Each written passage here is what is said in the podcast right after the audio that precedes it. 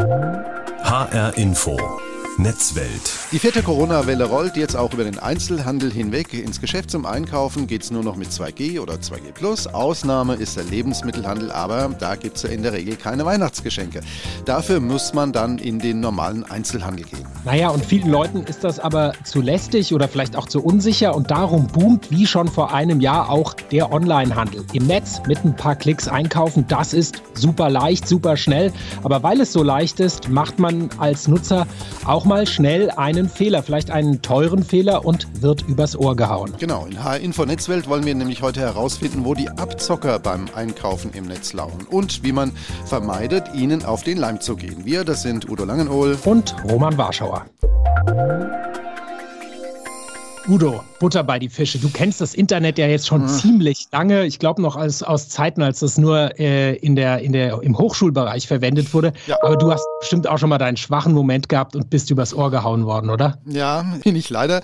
Ähm, ich bin mal leider so im Fake-Shop auf den Leim gegangen. Der war nämlich so gut gemacht oder ja, nachgemacht, ähm, dass er eigentlich besser als das Original war.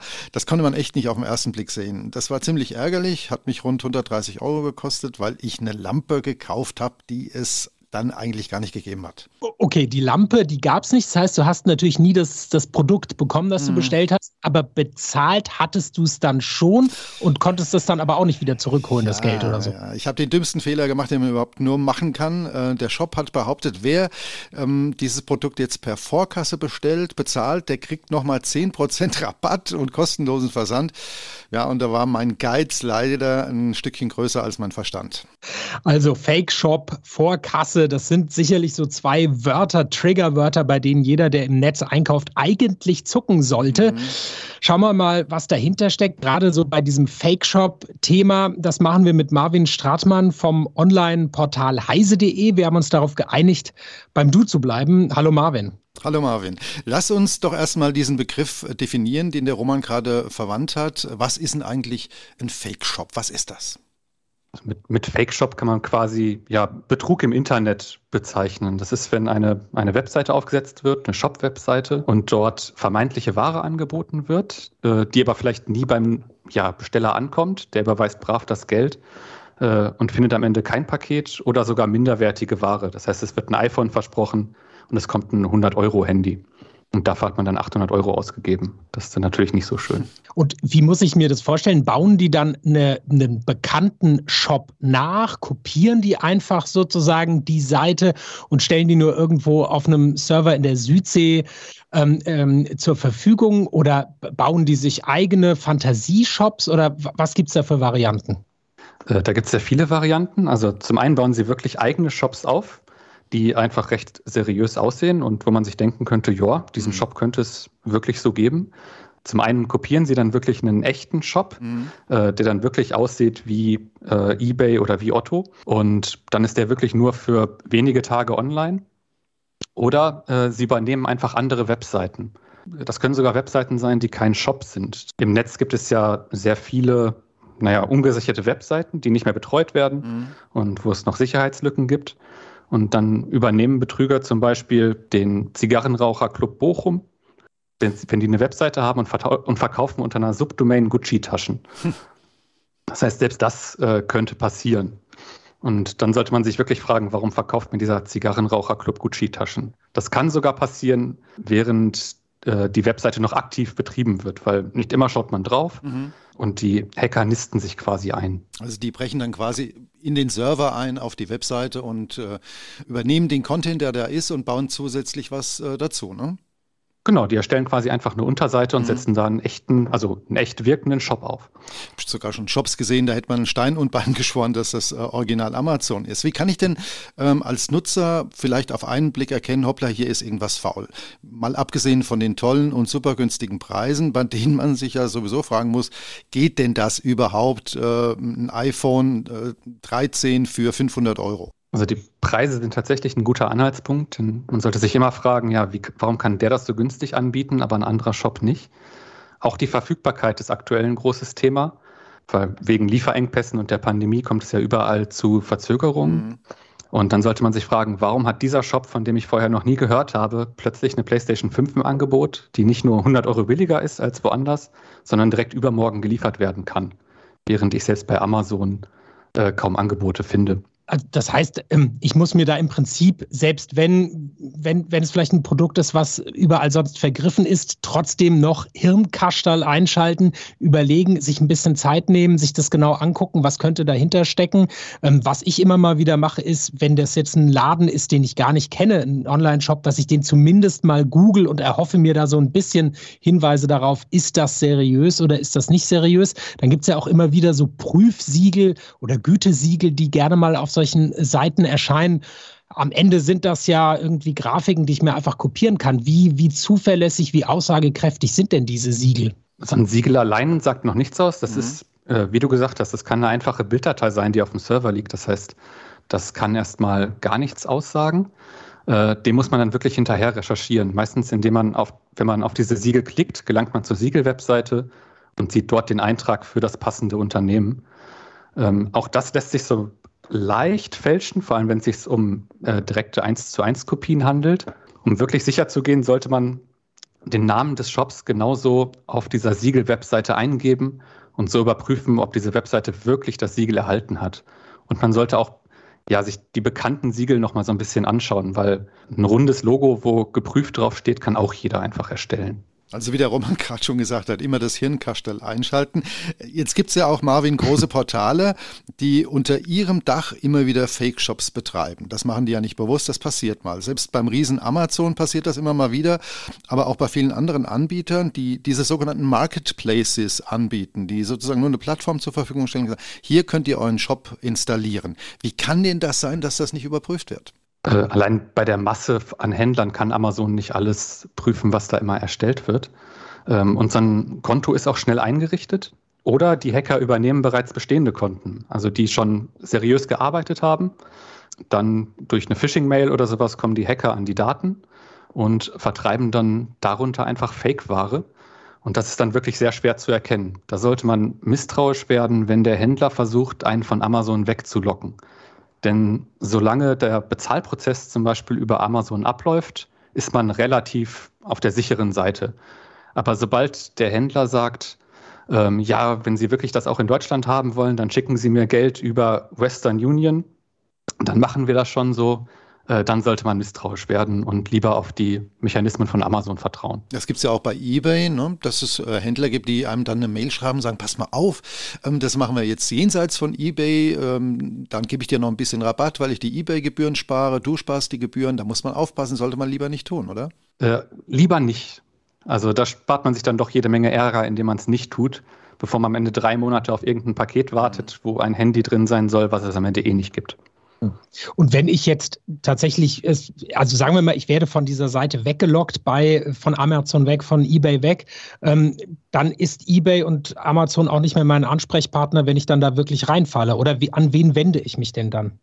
Äh, die Plattformen sind dann eigentlich raus. Also es wäre gut, wenn man trotzdem den Plattformen Bescheid sagt, dass hier vermutlich Betrug stattfindet, denn dann können die gegen die äh, Accounts vorgehen und eventuell gegen die Hacker.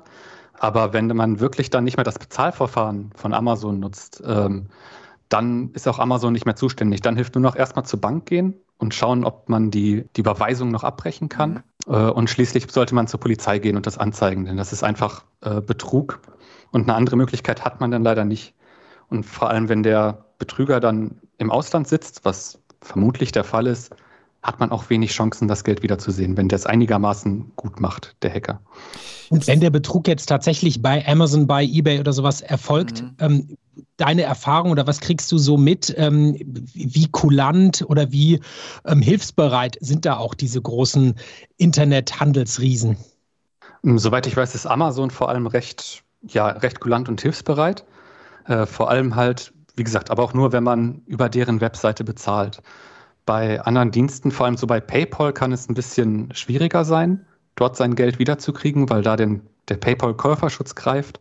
Und dann verhält sich das Unternehmen nicht immer kulant. Es kommt da stark auf den Einzelfall an. Hm. Jetzt haben wir viel gesprochen über, über Amazon, haben über eBay geredet und über Smartphones, auch über Markensmartphones. Da ist ja Alibaba ganz groß im Geschäft. Das ist sozusagen das chinesische Gegengift zu Amazon, auch so eine Riesenhandelsplattform. Äh, da gibt es massenhaft äh, ja, offensichtlich oder vielleicht auch gefälschte Marken-Smartphones zu teils wirklich lächerlichen Preisen. Und das ist ja ein ganz typisches Weihnachtsgeschenk, wird gerne gekauft. Was ist denn da faul? Äh, vor allem AliExpress ist ja interessant, das ist, ja. weil Alibaba ist quasi für äh, Geschäftskunden und AliExpress ist für den Endkunden und man kriegt dort ja chinesische Ware ohne Zwischenhändler. Das kann verlockend sein und das kann auch äh, funktionieren. Ich kenne da Leute, die haben für ihre Hochzeit sehr viele Sachen bestellt, sehr günstig. Mhm. Äh, und es ist sogar angekommen, es hat nur gedauert. Und es ist sogar das angekommen, was bestellt wurde. Allerdings kann es auch sein, dass dort, wirkt, dass dort wirklich gefälschte Ware im Umlauf ist, dass man dort ja das, das neueste Samsung-Handy bestellt und dann kommt wieder nur irgendein Fake-Phone, was mhm. so aussieht wie ein Samsung-Handy oder wo das G von Samsung plötzlich anders aussieht. Das heißt, auch hier muss man lange Wartezeiten im Kauf nehmen und kriegt nicht unbedingt das Geld wieder. Und im schlimmsten Fall bestellt man einen 1 zu 1 Fake, was dann auch noch vom Zoll aufgehalten wird hm. und dann weitere Konsequenzen drohen.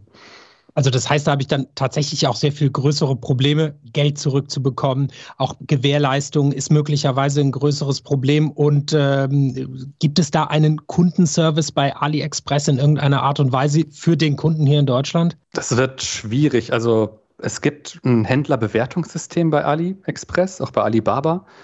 So kriegen Sie ein bisschen Sicherheit rein, dass dort wirklich äh, ja, Nutzer bewerten, wie dieser Verkäufer äh, ja, versendet hat, wie schnell es angekommen ist, ob wirklich das angekommen ist, was man bestellt hat. Aber an sich hat man da wenig Chancen, weil ohne Zwischenhändler zu bestellen ist nett für den Preis, aber der Service fehlt dann halt. Hier ist H-Info Netzwelt. Wir reden mit Marvin Stratmann von heise.de. Unser Thema heute Vorsicht beim Interneteinkauf. Es sind eine Menge Fake-Shops im Netz. Marvin, viele Leute geraten auf diese Plattformen, weil Google massig Bewertungsportale ausspuckt, ähm, auf denen der Shop oder die Ware in den Himmel gelobt werden. Was ist denn bei Bewertungen so oft faul? So eine Bewertung, man weiß halt nicht, von wem die kommt und wer die da erstellt hat.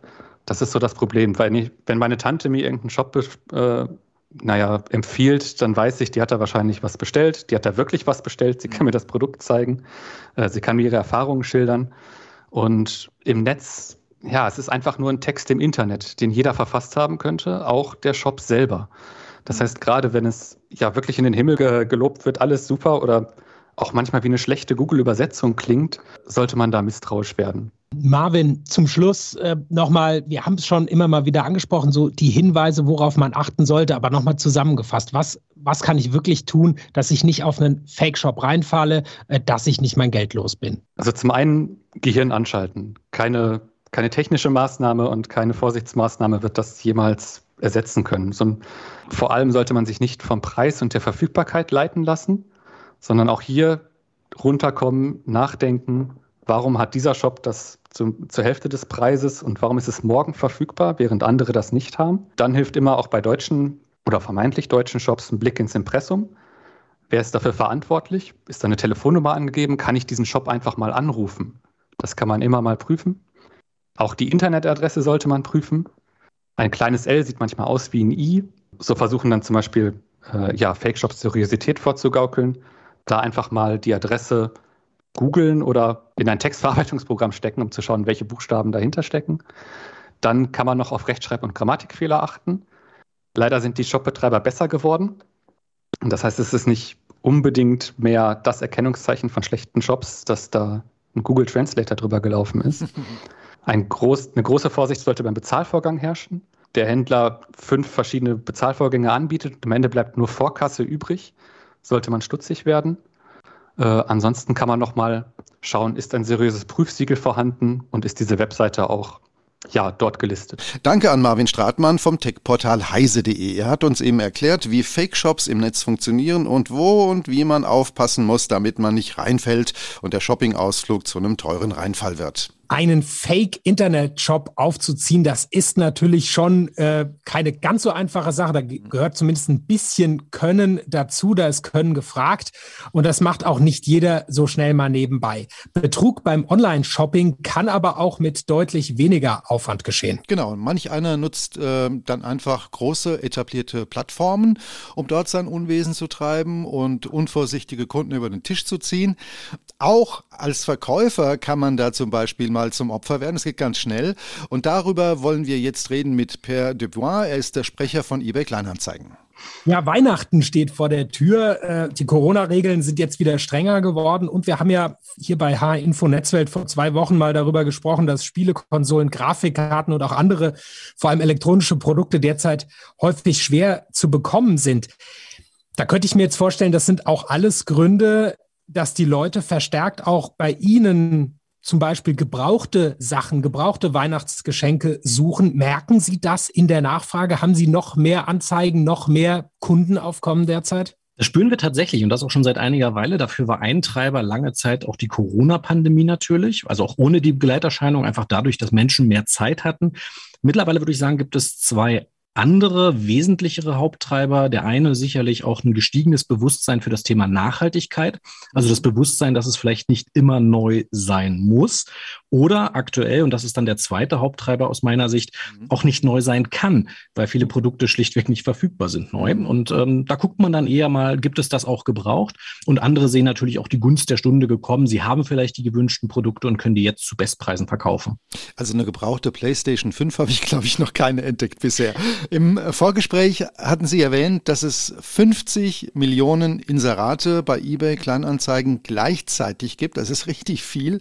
Ähm, das heißt, täglich dürften da ja eigentlich Hunderttausende neue Anzeigen dazukommen, neu eingestellt werden. Inwiefern können Sie denn kontrollieren, ob sich da hier und da möglicherweise um Betrug handelt? Helfen Ihnen da Algorithmen, irgendwelche KIs, die da durchgehen? Völlig klar, 50 Millionen Anzeigen, das schafft keine Armee der Welt zu kontrollieren manuell.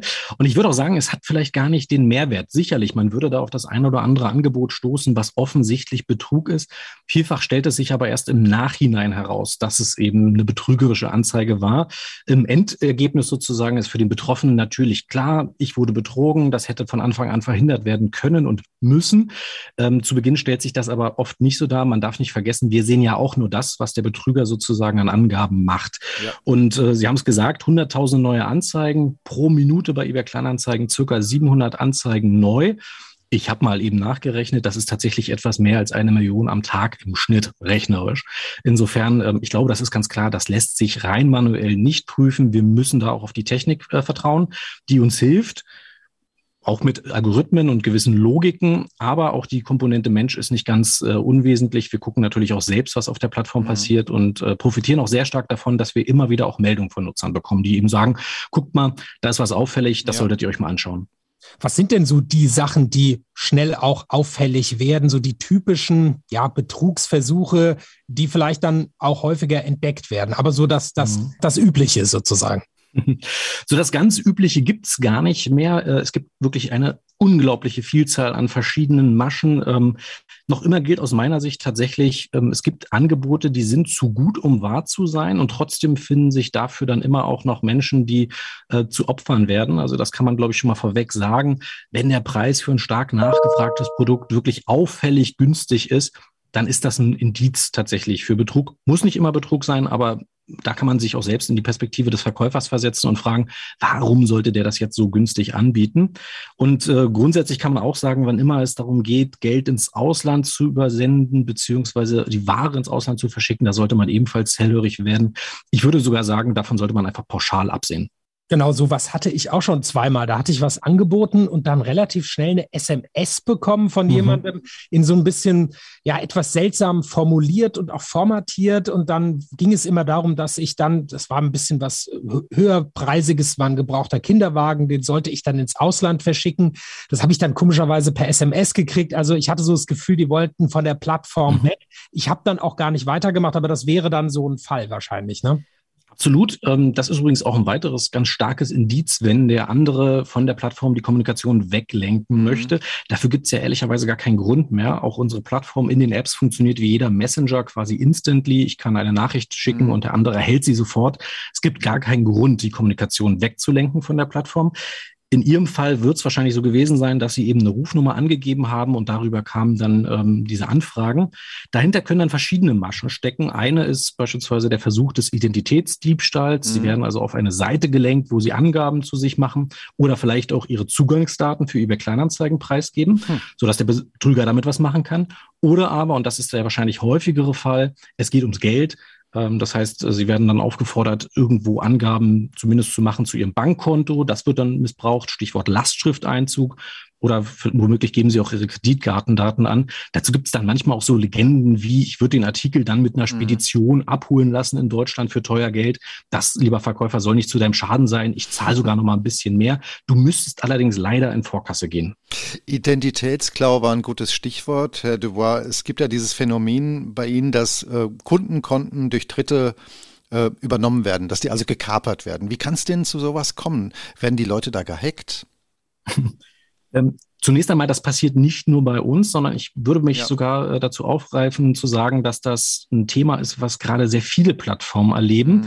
Und es ist mitnichten so, was viele dann immer vor Augen haben, den äh, schwarzen Kapuzenpulliträger, der da in seinen Rechner vertieft sitzt und ja. mein eigenes Konto gerade attackiert. Das ist es in aller Regel nicht, sondern was wir da sehen, ist, dass ähm, bei anderen Datenabflüssen, also bei großen Plattformen, mhm. Daten abgegriffen werden. Meist schon ist das Jahre her. Äh, und diese Datensätze, die dann E-Mail-Adressen, Namen, manchmal auch Passwörter, sogar teilweise im Klartext enthalten, die werden dann sozusagen auf anderen Plattformen automatisiert getestet, ob man damit eben auch Zugriff beispielsweise auf eBay Kleinanzeigen bekommt. Mhm. Und das wiederum wird dann beispielsweise für Betrügereien genutzt. Äh, die Betrüger gehen da auch arbeitsteilig vor. Das heißt, ja. es gibt die einen, die ähm, als Cracker, als böswillige Hacker, wenn sie so wollen, eben äh, solche Daten abgreifen. Die bieten sie im Darknet an für ein geringes Entgelt. Dann gibt es diejenigen, die eben gucken, sind da qualifizierte Konten drunter, also solche, auf die ich zugreifen kann mit diesen Daten. Und dann letztlich diejenigen, die womöglich den Betrug auf der Plattform vollziehen. Also die gehen da nicht gezielt vor, sondern eher so ein bisschen mit der Gießkanne durch, ne? Exakt. Ich meine, man kann sich das auch sicherlich vorstellen, welchen äh, Anreiz sollte es geben, auf das Konto von Gisela Müller zuzugreifen. Wenn das passiert, dann gibt es dafür meist auch einen persönlichen Grund. Das heißt, da muss Gisela Müller in ihrem Umfeld schauen. Da will jemand was Böses. Aber in der Regel ist das vollautomatisiert oder zumindest größtenteils automatisiert und richtet sich jetzt nicht konkret gegen eine bestimmte Person. Also was raten Sie da den Kunden? Wie schützen die ihr Konto, indem sie am besten schon mal ein eigenes Passwort hm. nur für eBay Kleinanzeigen haben? Das hilft schon mal weiter. Ne? Und nicht nur für eBay Kleinanzeigen. Man muss ehrlicherweise tatsächlich sagen, da machen es die Nutzer den Betrügern auch wirklich etwas leicht, auch aus Bequemlichkeit, aus falscher. Ich kann das aus meinen Anfangstagen auch noch sagen. Man hat im Wesentlichen eine E-Mail-Adresse und vielleicht zu Beginn auch ein Passwort, was dann auf beliebig vielen Seiten eingesetzt ja, wird. Ja. Es ist ja auch schwer, sich das zu merken dieser erste Punkt, also den Sie angesprochen haben, der ist extrem wichtig. Individualität, also für verschiedene Konten verschiedene Passwörter. Und die sollten möglichst lang, das ist der zweite Aspekt sein, und bestenfalls auch noch komplex. Das Wort Schifffahrt ist ja relativ lang, steht aber in jedem Wörterbuch, ist also relativ mhm. leicht zu knacken. Wenn ich dann aber beliebig vielleicht noch ein paar Sonderzeichen und Ziffern einstreue, dann wird es geradezu unmöglich, dieses Passwort zu erraten beziehungsweise eben zu, auszuprobieren. Mhm. Was mache ich denn jetzt, wenn es passiert ist, wenn ich übers Ohr gehauen, wenn ich betrogen wurde? Wie gehe ich da am besten vor? Ähm, Zähne zusammenbeißen, mhm. die Polizei anrufen oder und auch ihnen melden, was da passiert ist? Exakt das. Also ganz wichtig ist auch Anzeige zu erstatten. Das geht ja mittlerweile auch recht bequem über die sogenannten Internetwachen der Polizeien der Länder. Ehrlicherweise ist das häufig nur für die Statistik. Das muss man aus der Praxis sagen. Ähm, Betrüger wissen das im Übrigen auch und ähm, gucken beispielsweise, dass sie mit bestimmten Artikeln ähm, betrügen, die einen gewissen Wert nicht überschreiten, weil sie wissen, dass die Aussicht darauf, ähm, da verfolgt zu werden, strafrechtlich belangt zu werden, relativ gering ist. Nichtsdestotrotz, das sollte man zur Anzeige bringen, allein damit die Dimension des Problems ähm, offenbar wird und ja, unbedingt auch an die Plattform melden Das ist dann weniger etwas zum Eigenschutz. Daraus, davon profitiert man nicht selbst direkt, aber man kann zumindest auch andere davor schützen, ebenfalls Opfer von Betrügereien zu werden. Ich kann mich an einen Fall erinnern, da waren Betrüger wirklich recht lange unentdeckt unterwegs, weil er mit Büchern betrogen hat. Also Artikel um sieben Euro. Aha. Viele schrecken den Aufwand beziehungsweise schreiben das dann auch einfach ab, melden es also weder an die Plattform noch melden sie es an die Polizei. Und dadurch kann der Betrüger relativ lange ungestört sein Unwesen treiben dann werde ich jetzt sozusagen noch ähm, äh, die Wahrheit auf den Tisch legen. Udo hat vorhin schon erzählt, dass er mal auf einen Fake-Shop reingefallen ist. Wir haben mal gebrauchtes Spielzeug gekauft, das von einem Versender aus Belgien kam. Da hätte man schon ein bisschen stutzig werden sollen. Die wollten 50 Euro haben. Ich war zwar schon skeptisch, aber am Ende war es dann tatsächlich Betrug. Aber auch da, mhm. wir haben dann, okay, es waren 50 Euro, ist, äh, ist nicht schön, aber ähm, wir sind dann da nicht, dem nicht weiter nachgegangen. Also das hätte man auf jeden Fall mal melden sollen. Aus meiner Sicht absolut. Ja. Ähm, tatsächlich, weil man damit es den Betrügern schwerer macht, längere Zeit unentdeckt zu bleiben. Ähm, es gibt also ein paar Tipps, ähm, auch äh, Betrugsversuche melden, aber Pierre Dubois, vielleicht nochmal so zusammengefasst, was sind die so die zwei, drei wichtigsten Verhaltensregeln, dass man eben nicht auf Betrüger reinfällt? Es mag kurios anmuten, aber ich würde tatsächlich zunächst einmal darauf, äh, dazu raten, auf sein Bauchgefühl zu hören. Ähm, in der Praxis erleben wir das ganz oft, dass Betroffene sagen, ah, ich hatte gleich so ein schlechtes Gefühl. Das klang ja eben auch schon an. Insofern, darauf sollte man vertrauen. Das sollte ein Stoppsignal sein. Ähm, und es gilt weiterhin möglichst vor Ort kaufen und zahlen. Ähm, das hat mehrere Vorteile bei Gebrauchtwaren ja insbesondere, weil ich dann prüfen kann, ist der Artikel so, wie ich ihn haben möchte? Funktioniert er? Hat er irgendwelche Macken, äh, mit denen ich mich dann lange rumärgern würde? Ähm, beziehungsweise ist er einwandfrei. Wenn das nicht in Frage kommt, und das gibt es auch, dann sollte man eben gucken, dass man sogenannte sichere Zahlungsmethoden benutzt. Ganz mhm. wichtig, hundertprozentige Sicherheit gibt es auch da nicht, aber es lohnt sich einmal, sich mit den Bedingungen auseinanderzusetzen, beispielsweise von PayPal. Und auch wir haben mit Sicher Bezahlen mittlerweile ein Angebot, was da so ein Treuhandservice beinhaltet. Das sollte man prüfen. Es kostet in der Regel etwas Geld, entweder den Käufer oder den Verkäufer, aber das kann sich natürlich im Fall der Fälle sehr, sehr schnell rechnen. Danke an Per Dubois. Er ist der Sprecher des Portals eBay Kleinanzeigen. Also, wir haben jetzt viel über Fake-Shops, aber auch über gefälschte Produkte und über geklaute eBay-Kleinanzeigen-Profile gehört, mit denen man im Netz abgezockt werden kann. Genau, und dabei haben wir immer über Geld gesprochen, denn die Gangster betreiben den ganzen Aufwand ja nur, um an unser sauer Erspartes dranzukommen. Genau, und wenn es darum geht, im Internet was zu bezahlen, gerade vielleicht auch wenn es von privat an privat geht, dann kommt da ganz, ganz oft zum Einsatz PayPal. Ist auch logisch, das ist relativ schnell gemacht, das ist äh, simpel und das ist bis zum gewissen Grad auch sicher, aber eben nur bedingt sicher. Und wir werden jetzt lernen, dass das nämlich mit der Sicherheit nicht so weit her ist bei PayPal. Dabei hilft uns Ulrich Kaiser. Er ist Kriminalhauptkommissar und unter anderem Berater für Cybercrime-Prävention am Polizeipräsidium Mittelhessen in Gießen. Ja, Herr Kaiser, wir haben schon einfach jetzt mal behauptet, 100 Prozent sicher ist PayPal nicht und 100 Prozent sicher ist ja sowieso nichts. Aber ähm, was kann denn bei PayPal ganz im Besonderen schiefgehen? In der Tat, PayPal kann man als seriös ansehen, zum Ersten. Aber auch bei PayPal muss man sich ein wenig damit befassen, denn zum Beispiel die Option, Geld an Freunde und Bekannte beziehungsweise ähm, Freunde und Familie, so ist es genannt, bei PayPal zu versenden. Dort entfällt der Käuferschutz, sprich, hier ist dann auch ähm, die Sicherheit beziehungsweise der Käuferschutz eben nicht mehr gegeben. Also wenn mich da jemand übers Ohr haut, ist das Geld weg, das stimmt, ne? Genau, also dieser Käuferschutz, dass man PayPal anschreibt und das Geld zurückholen kann, ist damit weg. Also sollte man das nur nutzen ähm, bei Leuten, bei denen man sagen kann, die kenne ich persönlich sehr gut, das sind wirklich Freunde, sind wirklich bekannt, das ist Familie. Sollte man in dem Kontext vielleicht auch darauf beharren, die Bezahl- und Versandweise, wenn man irgendwo was einkauft, selbst zu bestimmen, wenn man die Möglichkeit hat? Genau, das ist ein guter Hinweis von Ihnen. Zum einen sollte man diese Versandwege selbst mitbestimmen, in dem Moment, dass man zum Beispiel einen versicherten Versand wählt, in dem man auch nachvollziehen kann, wann abgegeben, wo befindet sich das Paket. Und zum anderen, nochmal zu PayPal zurück, man sollte das wörtlich nehmen, dieses Freunde und Bekannte. Ich sollte die Person tatsächlich die kennen und nicht nur über einen Ausweis, der vermeintlich übersandt wurde oder so, ähm, dem vertrauen, sondern wirklich, ich muss die Person persönlich kennen. Da geht es ja im Prinzip darum, wenn ich es per als Freunde und Familie versende, dann ist es ein bisschen, als würde ich jemandem Bargeld geben und dann kann es eben sein, dass der mir nie die Gegenleistung, also das Produkt zuschickt und das Geld ist weg. Gilt das denn auch für die Gegenrichtung? Also wenn ich nicht Käufer bin, sondern wenn ich Verkäufer bin, also wenn ich die Weihnachtskasse aufbessern will, wenn ich den, den Keller ausgemistet habe und zum Beispiel bei eBay Kleinanzeigen etwas verkaufen will, muss, worauf muss ich denn da dann achten? Ja, auch hier muss ich vorsichtig sein, auch bei PayPal. Ähm, zum Beispiel werden Accounts von PayPal gekapert. Ja, sprich, ähm, unberechtigt wird es von Dritten genutzt. Und sowas kann ich zum Beispiel dadurch feststellen, dass ich denjenigen, der etwas von mir kaufen möchte, bitte, mir mit dieser E-Mail-Adresse von PayPal mal eine E-Mail zu schreiben. Dann weiß ich, dass die Person Zugriff tatsächlich auf die E-Mail-Adresse hat. Und das ist ein Punkt, um festzustellen, aha, das ist authentisch hier. Mhm. Es kommt ja manchmal vorher, Kaiser, dass Verkäufer äh, vom Käufer aufgefordert werden, Kopien zu schicken, vom Personalausweis, von der Zulassungsbescheinigung oder mhm. sogar von Urkunden, angeblich, weil der Käufer auf Nummer sicher gehen will. Wie schätzen Sie das denn ein? Mir ist das nämlich auch schon mal passiert und da habe ich gesagt, nee, mache ich nicht.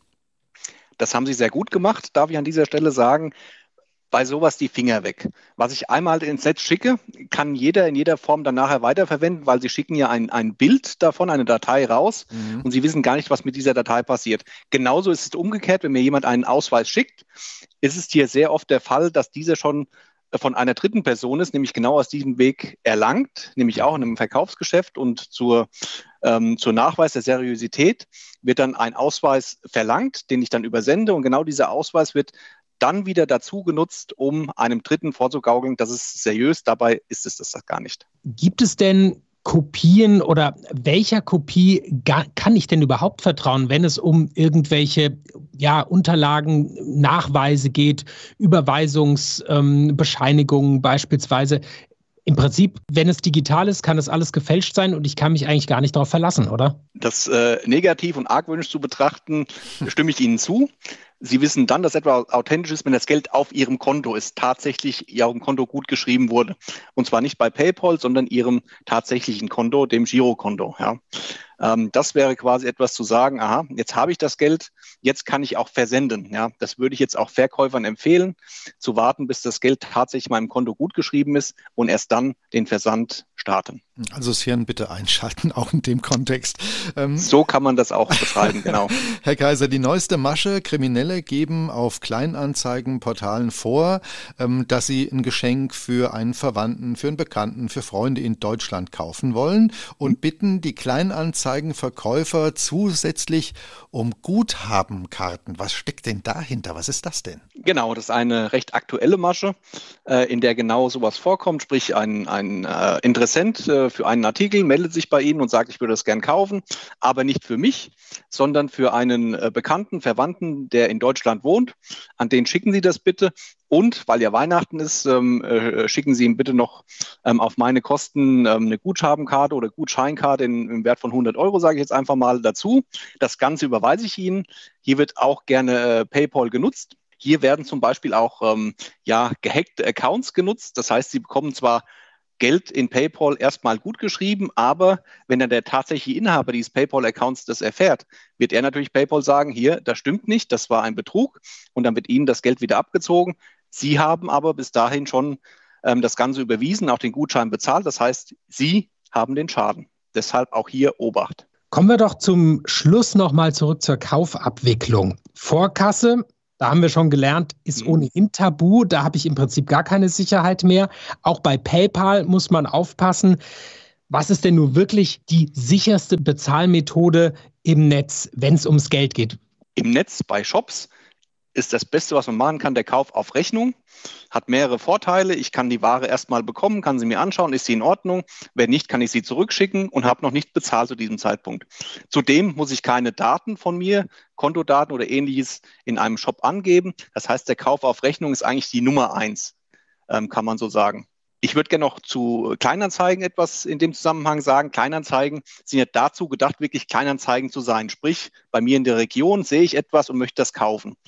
Und hier wird es dann auch äh, gelten, ich fahre persönlich hin, schaue mir die Ware an, verhandle vielleicht vor Ort mal mit dem Anbieter und kaufe es dann direkt, wenn ich die Ware sehe, ist sowohl für den Käufer als auch den Verkäufer das sicherste, hier persönlich vor Ort diese Verhandlungen durchzuführen. Und man kommt mal an die frische Luft dabei.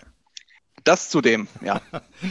Vielen Dank an Ulrich Kaiser. Er ist Kriminalhauptkommissar und Berater für Cybercrime-Prävention des Polizeipräsidiums Mittelhessen. Jetzt haben wir es gehört, Roman. Frische Luft ist nicht verkehrt, wenn man im Netz einkauft, oder?